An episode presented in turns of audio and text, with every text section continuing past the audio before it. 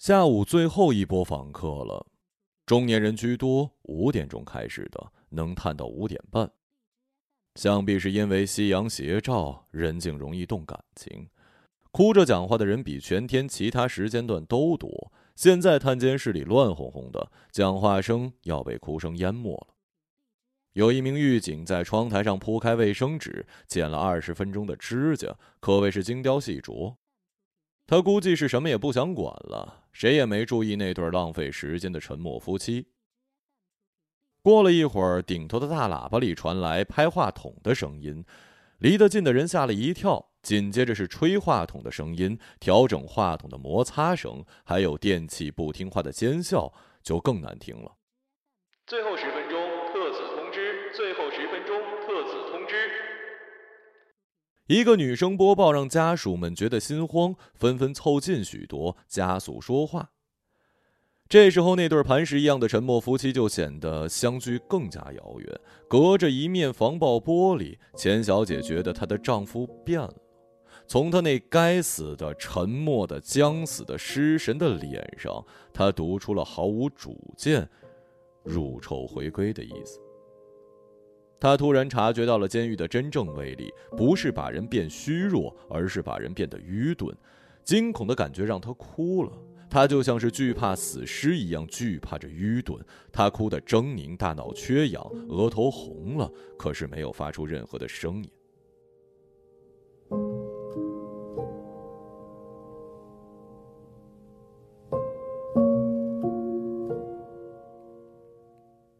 曾国廉。曾有一双价值连城的手，现在这双手只能妥善的横在哭泣的妻子面前，被铐子铐着，变成了没有用处的器官。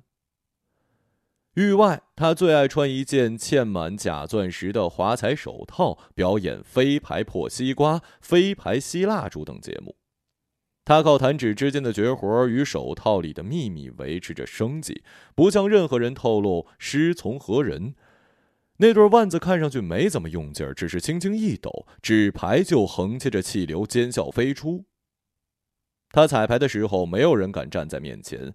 一百八十四天之前，他还在蓝蛙酒吧里充满活力，扶着桌子踉跄起身，一边用指尖旋转着身份证吓唬同事，一边演讲：“朋友们，力度大小不重要。”之后，那张身份证嗖的飞冲出去，钉在十米外的飞镖盘上。他得意的命令酒保去帮他拿回来。酒保觉得他是一傻逼，但还是照做了。那只细胳膊甚至费了些力气才能将身份证给摘下来。曾台柱接过了身份证，力的方向和受力面积才是关键。没错，给我足够小的受力面积，配以精准的方向，我能用眨眼睛的劲儿切开地球的。大家开始告别，这种隔着防爆玻璃相互招手的行为，通常要维持五分钟。钱小姐也觉得应该做点什么。她捏着听筒，紧紧捏着，却实在没什么可说的。这位悲惨的男士也举起了电话，想必他也没什么可说的。两个发呆的人相互成为了对方的影子。他看着他的额头，他则盯着他的胡渣。他们都感到手里的听筒重达千斤，光是举着它就耗费了太多体力，根本就没有精力动舌头说话实际上，他们根本不知道举着听筒干什么，有什么用。男人流下眼泪，毫不吝啬地向妻子展示着狼狈。被剥夺自由的人，除了自由之外，没什么能让他真正开心起来的。所以这一次，钱小姐没有带来香烟、裸照和新的邮票。离吧，别僵在这儿了，分了吧。钱小姐突然说话，只停了一会儿，又摇摇头：“你别奇怪，这不是一时的想法。”左边的隔间是一对新疆兄弟，右边的隔间是老妈妈在探望一头银发的老儿子，他们几乎一齐瞪了钱小姐一眼。曾国廉则愣了一会儿，他要他重复一遍。钱小姐按照指示重复了一遍。说真的，我不能骗自己了。男人闭上眼睛，皱着眉毛，憋着什么东西，然后双手握住话筒。随同眼睛一起苏醒的，还有锁起来的一股红彤彤的狠劲儿，平铺在眼球上的血丝。我现在真的想打你，把你按在地上狠狠的打。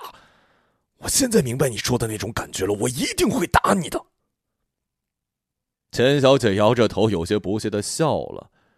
那不是仇恨，你不懂，那跟仇恨一点关系都没有，是天生的。我也不怪你。你也别怪我。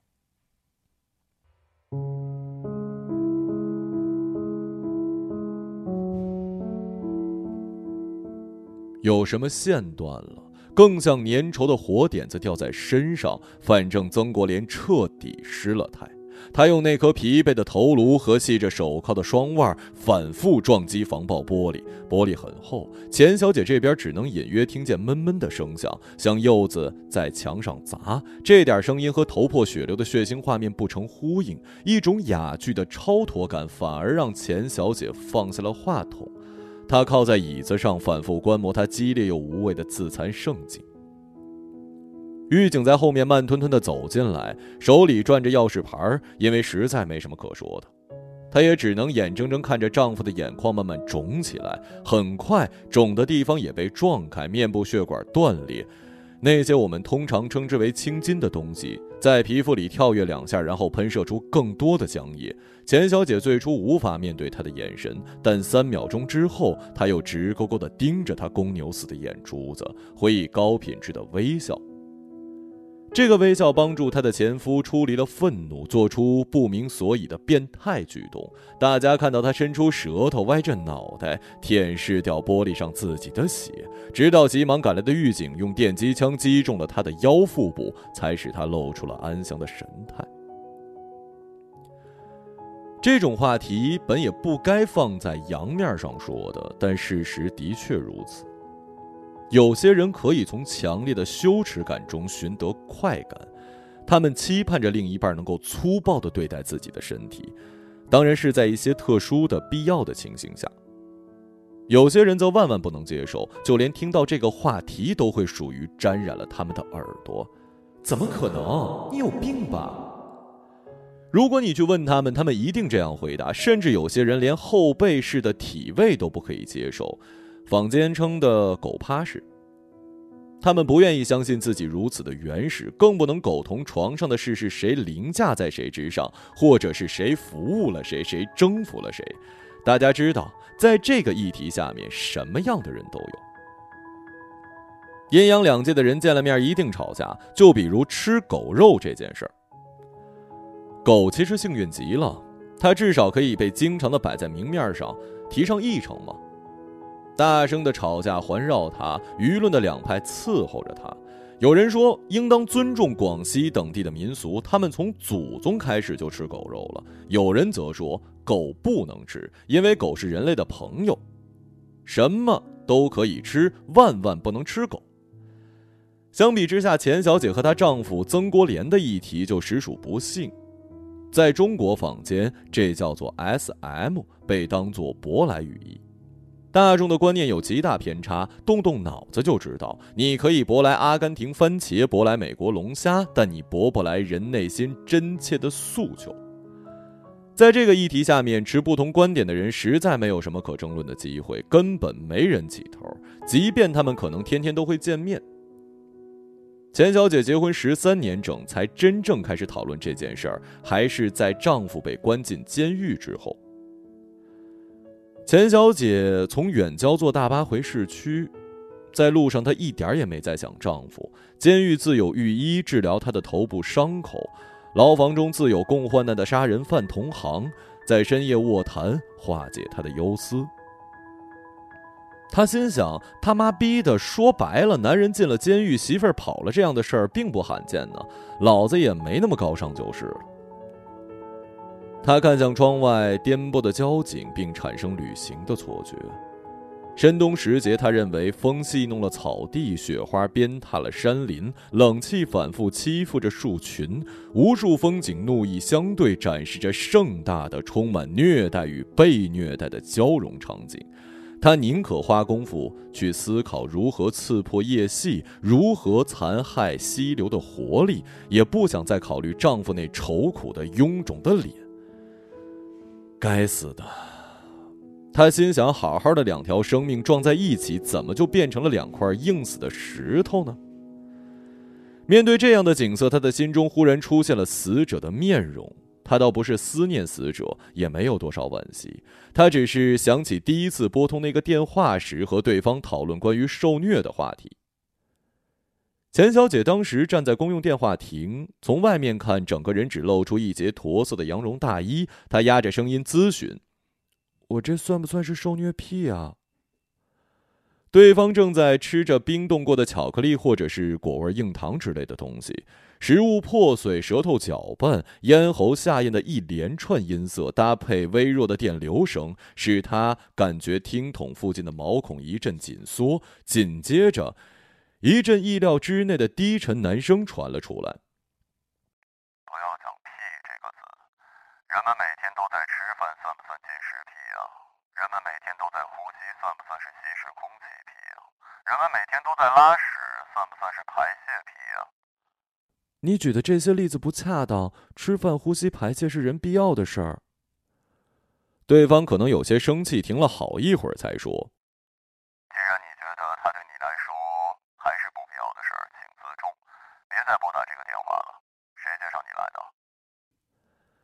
当时钱小姐卖了一点乖，她实在想继续听他说下去。她只懂一点自己，想听对方来定义自己。他露出虔诚的神色，在电话亭把自己裹紧了一点，调整电话到右耳。果然，他像早有准备似的发表了诸多奇异的言论。听着那些言论，钱小姐不难想到电话另一头的男士曾度过诸多静谧的夜晚。她还联想到了纷乱的酒瓶、烧掉的过滤嘴、暖色的台灯下焦虑的汗水，以及一双单眼皮的瞥视天空的黑眼睛。她提到了一个核心结论。世上没有癖好，人数决定褒贬。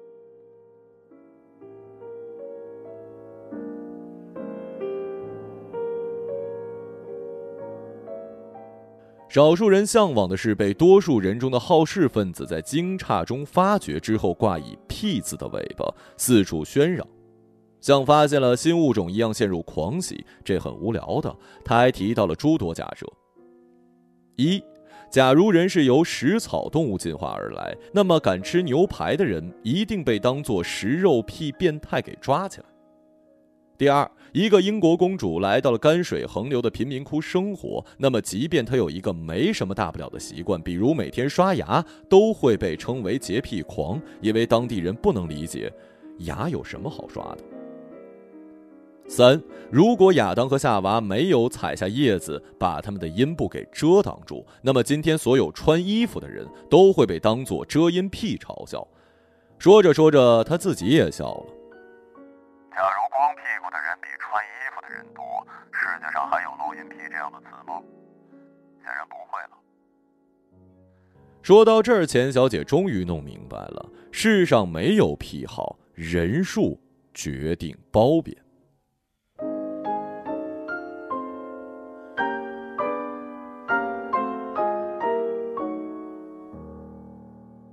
接着，他们又谈到了价格。钱小姐选择了最高级的一栏服务，他将给自己最好的体验，单次一万，由对方安排酒店、工具、保密措施以及一切。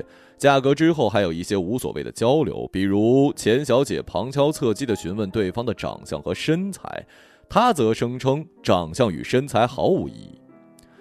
人有奉献自己的潜能，人本质上有强烈的向他人下跪的冲动。他们只是需要一个理由而已，而长相和身材是最卑劣的理由之一。挂了电话之后，钱小姐用网上银行付了定金，打款过程也就动几下手指，像点了一次外卖。回家时，她捧着一个玻璃杯在鱼缸边待了一会儿，她的眼珠盯着蓝色剑鱼尾的灵光，跟随它的游舞而转动，理智的冰蓝色涌入她的脑液，促使她又发了消息过去。如果你不愿发一些你的资料和照片，我觉得还是算了吧。我第一次这样，哦，当然了，定金也不必退了，是我没有想周全。对方发来一个叹气的表情，然后是一行字：“可以，看你头像是金敏的红辣椒，我全当是与你乐趣相投吧，履行我卖家的义务。而且如果我今天没有喝酒，我根本不可能跟你说这么多话的。”最后是一段视频，视频只有几秒钟。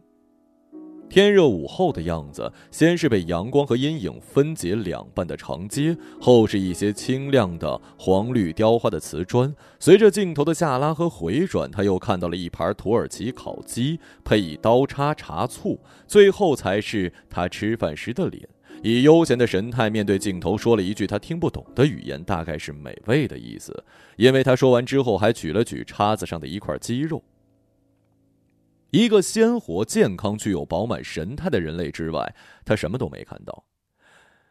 他让他想起了蜜月旅行时看到过的一位年轻船长，在甲板边缘支着白色小桌，独饮一杯香槟酒，吃了一盘烤三文鱼。狂风吹翻了小白桌，他没有应急动作，空拿着叉子又喝了一口香槟，眼睛都不看那桌子一眼。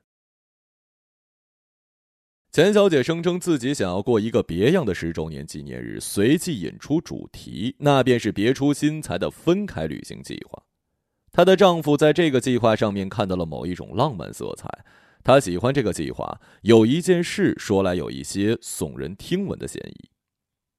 所有的欺骗都是在受骗者眼皮子底下发生的，就像那些开的别样妖艳的花朵下，常常能发现水解的粪便。丈夫当时在厨房里烹饪小公鸡，听到提议之后，他还闭上眼睛，开始幻想一段属于自己的自由旅途，和两三位前部队的战友喝到凌晨也没有人管他。面对丈夫眼睛里的兴奋和憧憬，钱小姐松了一口气。时值十月，秋天毫不意外地袒露它蚀骨的特性。一夜之间，万树倾倒，脱发的梧桐掉着叶子，流着口水，傻站在树坑里。后来，钱小姐的脚步也无法将他们惺忪的树眼给吵醒。她早晨在阳台目送丈夫离开，丈夫要去长白山滑雪。午觉睡过，她简单的收拾了行囊，那是一个齐小腿高的棕色皮包。她拎着它，当天穿了一件灰色的羊绒大衣，踩着坡跟的黑皮鞋，穿行于黄叶铺垫的淮海中路。他微微低头，步子又快又沉。他不想打车，不乘公交和地铁，他想走过去，是怕太快到达。他迷信归步或者说是步行履约的仪式感。他不知道对方的名字，但在这位先生周到的安排面前，名字显得无关紧要。第一个暗号叫做“时间杀八十九”。这六个字也是他们相互删除联系方式之前最后的讯息。钱小姐走到了淮海中路八十九号，向身前背后各瞥了一眼，之后扭身进入时间沙健身房。她把手伸向八十九号储物柜，柜子果然没锁，轻轻一拉就开了。从那里，钱小姐发现了一部小灵通和一枚红色的钥匙。没有什么金属是红色的。钱小姐一边长按开机键唤醒小灵通，一边想象是谁在哪里，怀着什么样的心情，把一枚精致的钥匙用掉线的方式进入了红色的油漆，又用风干机晒成了现在的模样。钥匙插入长亭酒店私人长包房的时候，他才意识到不需要转动。其实那只是一个空空的锁孔，插进去也吃不上劲。里面有一个人说了一句“红色的”，更里面的人用钱小姐听不懂的语言吩咐了什么。之后，这扇门向左右两侧分开，露出一条漂亮的日式走廊。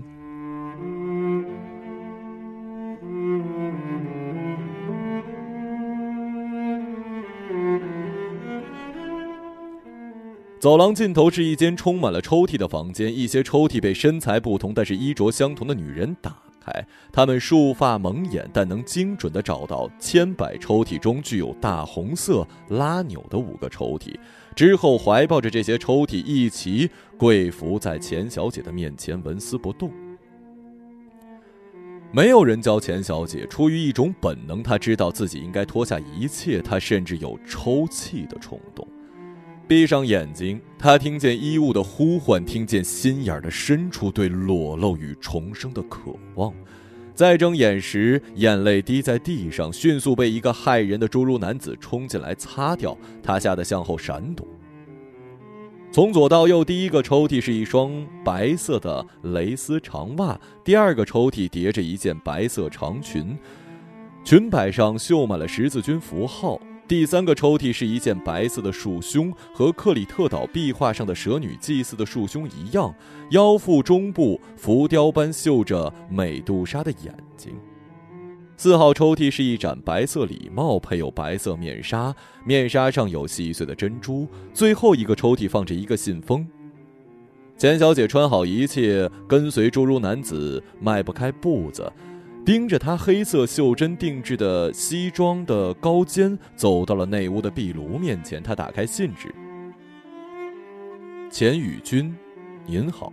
作为造访这里的三千名客人，我们为您准备了特殊的礼物，请将信纸递给离您最近的服务人员。”钱小姐用信纸换来了一杯饮品，杯垫上有一张卡片。渡渡鸟又称毛里求斯多多鸟，中国的说法是鱼鸠，或者是孤鸽。该物种于一六八一年全球范围内灭绝。由于无法揣测的感情，我的先祖朋友帕拉尼克博士于一六七九年偷盗、转运，并用液氮氧罐冷冻了十一枚鸟蛋。没错，它们原本可以孵化。您眼前的这杯龙舌兰里含有五毫升渡渡鸟的蛋清。我们不希望任何人来衡量这杯调制酒的价值，只愿您能享受这个美妙的夜晚。盯着一旁壁炉中黑如深渊的炭底，红如火凤凰舌头的火焰。钱小姐深深的觉得这个夜晚可以庇佑和埋葬一切。她把龙舌兰一饮而尽，中间没有停歇。她的食道火辣辣的，火辣辣中又带着一丝温吞的感触。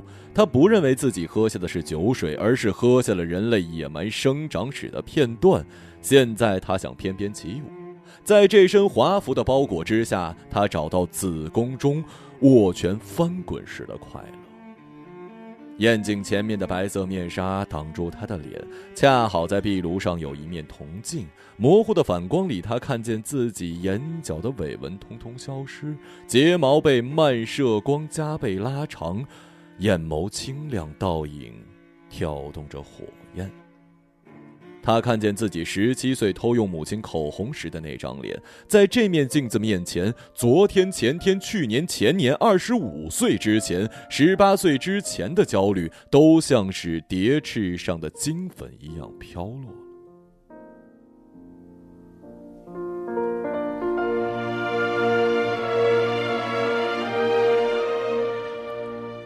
钱小姐见到男人的时候，她刚刚含着没有点燃的烟纸从打字机面前走向她。这位最终的男士穿着超长坠地的蓝色丝绒喇叭裤，走路时露出光脚，上身是紧身剪裁的白色衬衫，腰上系着黑色皮带。他俯身与门外的人耳语几句，之后关上厚重的门。领钱小姐走向一面墙，她不说话，手掌体温滚。烫，在钢琴后面那大理石砖墙上，整整齐齐钉着数不清数目的三寸照片相框。照片里女人的面容不同，但都穿着不同风格的白色衣服。与钱小姐视线平行的照片右下角印有“一九九七年十一月九号”。低头看有二零零一年的，有二零零七年的，也有二零一六年的。抬头看有一九九零年的，一九七二年的，一九五零年的。再往上，年份已看不清。从彩色到黑白，从黑白到模糊，女人们无论丑美，都闪耀着光，笑容连接成一条灿烂的女性银河。为什么都是白色的衣服啊？钱小姐有些头晕，是龙舌兰起了作用。她不怕先开口。男人仰望这些照片，眼泪流过眼角。这个房间里，女性不允许说话。我忘记跟你说了。他走向黑色的落地柜，从里面拿出一根优质的羊皮皮鞭，对着空气比划着他的手柄与鞭头方向是否精准的对齐。但你既然问了，我回答你：生于红色血水之中，亡于累累白骨之下，黄皮肤、黑眼睛、金指环、蓝宝石、绿苹果、紫兰花儿这多余的颜色，实乃文明的挣扎。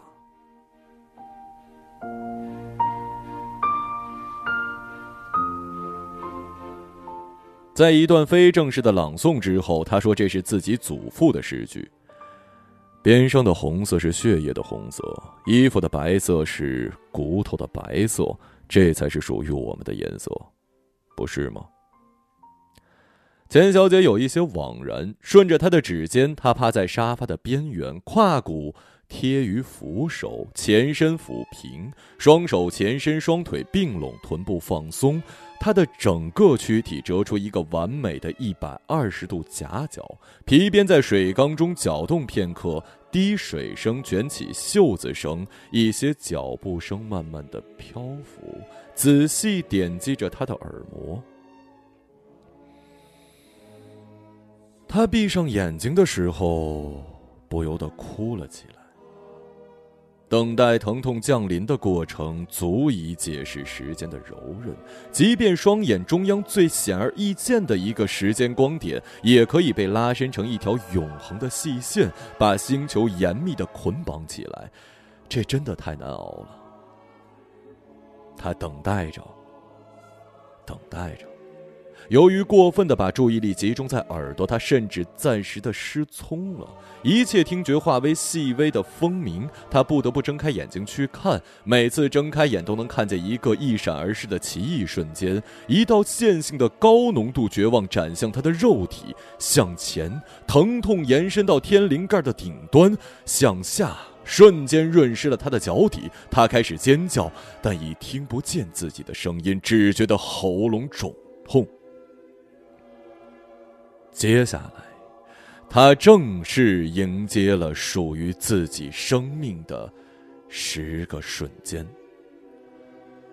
第一瞬间，他看见金盏花在刀片下断裂，裂口处流出乳白色的琼脂；第二瞬间，他看见大地撕裂出深深的沟壑，裸露的岩浆流淌如红河，那是地母的大动脉。第三瞬间，他看见鱼刺刺入了鲸鱼的头顶，站着剑术毒汁的尖锋扎入了脑仁，那里恰好储存着他的悲惨记忆。第四瞬间，他看见大祭司用兽牙刺破女童的脊梁，为她纹上部落的印记。第五瞬间，他看见冰川在日出时断裂，硕大的冰凌压碎了帝企鹅的蛋壳。绸叶包裹下的稚嫩骨骼，在发育之前就进入了千年的冰封。第六瞬间，他看见断臂的海员被送上甲板执行绞刑，他身上的天花溃烂历历在目，以至于绞刑死他的那根绳子也立刻被扔向大海。第七瞬间，他看见飞鸟的粪便从天而降，在光学镜上炸裂，观星者眼底的星空内部绽放出一团污秽。第八瞬间。他看见自己的灵魂从深深的大梦中惊醒，身处一汪浅浅的水池，水池四面八方没有尽头。第九瞬间，他看见钢针突刺他的脊髓，注射七彩斑斓的液体，使他的身体进入了全新的轮回。第十个瞬间，他看见无数死者的王衣从天而降，遮天蔽日，漫天织物飘舞。走兽精散。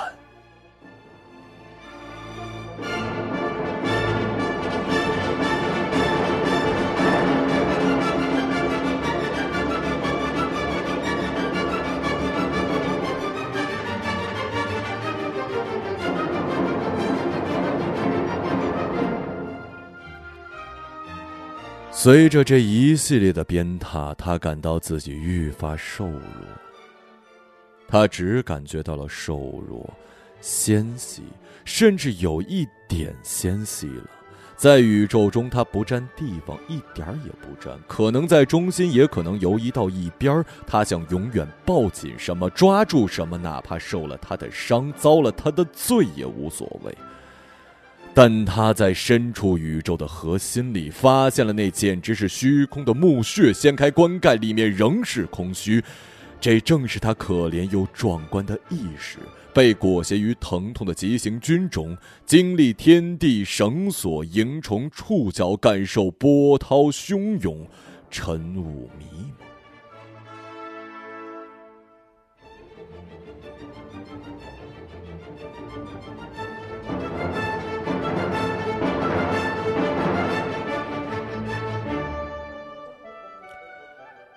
钱小姐回家的时候也决定用走的方式，即使她臀上的皮肤如针扎、如酸烫，她也不愿意过早的回家。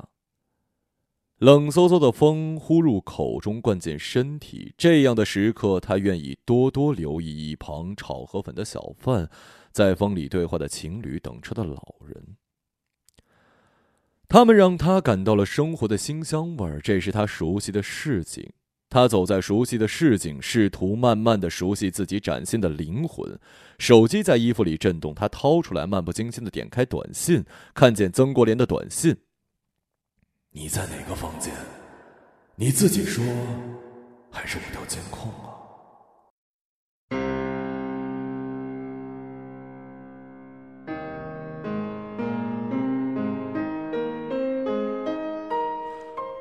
钱小姐拨过电话，问他怎么没有去滑雪，怎么会出现在这儿？你总忘记我的身份，我是一个魔术师丈夫。再告诉你一遍，受力面积和力的方向才重要。钱小姐不知道自己该干什么，她像喝醉了，傻。本来毫不相干的东西一下子搅拌在一起。他在树下站了一会儿，手机跳跃几下，蹦到马路上。好心人捡着手机过去还给他，钱小姐一头栽进了花池里，不省人事。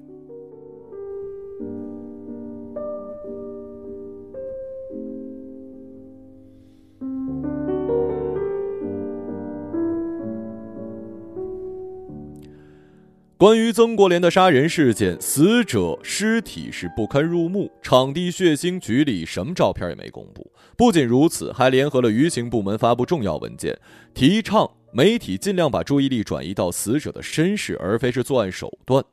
在案发现场附近，警方发现大大小小共计十八个密室，整个酒店二十七层都为一桩地下赌场生意服务。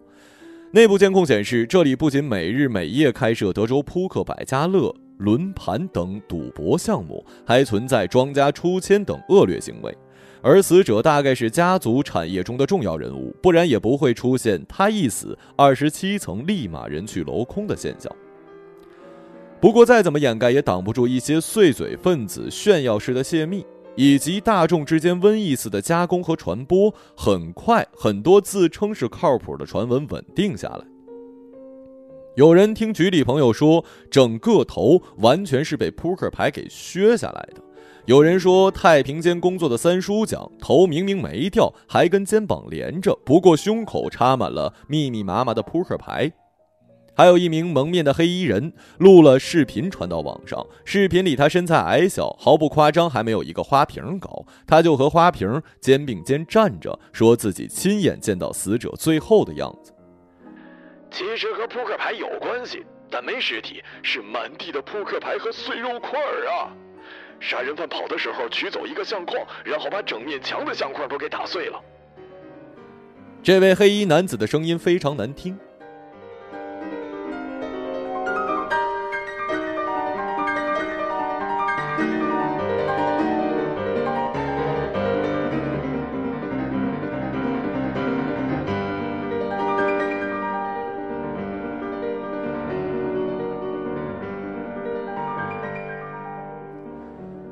钱小姐换了工作，本来在餐饮企业做财务，现在她组织了一伙实习生，开了一家互联网厨房，专门给金融区的公司做餐饮服务。办公地点在浦东，离监狱更远。他需要乘一小时的地铁，再坐一小时的大巴才能到。他最后一次去看望曾国廉，下午六点才到。副狱长听了他很久的解释，才允许他破格一次，下不为例。这一回，他的包里有关于离婚的相关文件，因为有文件要签署，两人被单独安排到一个开放式的会面间，两把椅子、一张圆桌和一盏吊灯。这回他们之间没有防爆玻璃的阻挠，但反而比任何一次都难开口。真是奇怪啊！一旁监督的狱警甚至想帮钱小姐把那天杀的狗屁文件拿出来，让丫签了就算了。他根本不懂这对出了名的沉默夫妻究竟在玩什么花样。思绪崩溃之前，可算见男人开口了：“拿出来吧，我签了。不过签之前，我想问你一个问题。”钱女士点点头，两人之间没有防爆玻璃，只有二十厘米厚的空气，但是她都不愿意说一句“你问吧”，而是用点头代替。这个现象把那位年轻的狱警逼得想死，怒火攻心，却又不能出声。他为这个男人感到可悲，他都快哭了。我就想问你，为什么渴望被人打呢？钱小姐把笔递给她最后几秒钟的丈夫，回答他。因为你不能感同身受，所以，他犹豫了一下，仰着头，用手指头尖儿勾掉了眼睛上的一点水光。所以你不能感同身受。怎么说呢？就像防爆玻璃一样，你懂吗？我们的分界线，我在里面，你在外面，或者我在外面，你在里面，我们是两个世界的人。我真的不知道我为什么喜欢被打。曾国廉签了名字，马上起身离开。走到门口时，他停下来询问年轻的狱警：“你可不可以把我胸口的名片帮我取下来？我想送给我妻子，留作纪念。”狱警想赶紧把这档子加班的事儿了了。没人受得了成年人闹分手，场面不折腾，但是蹂躏心脾，全是内伤啊。他动作利落的把名片卡从塑料的套中取出来，递给那双被铐住的手。现在。吊灯照耀着焦急等待年轻人的脸，照耀着那双老茧褪去的新手，照耀着钱小姐的睫毛，照耀着两双雪亮的眼睛，互相凝望对方的靠近。曾国廉拿着这枚名片卡走向他前妻钱宇君，并对另一个世界的他致以了最真诚的笑。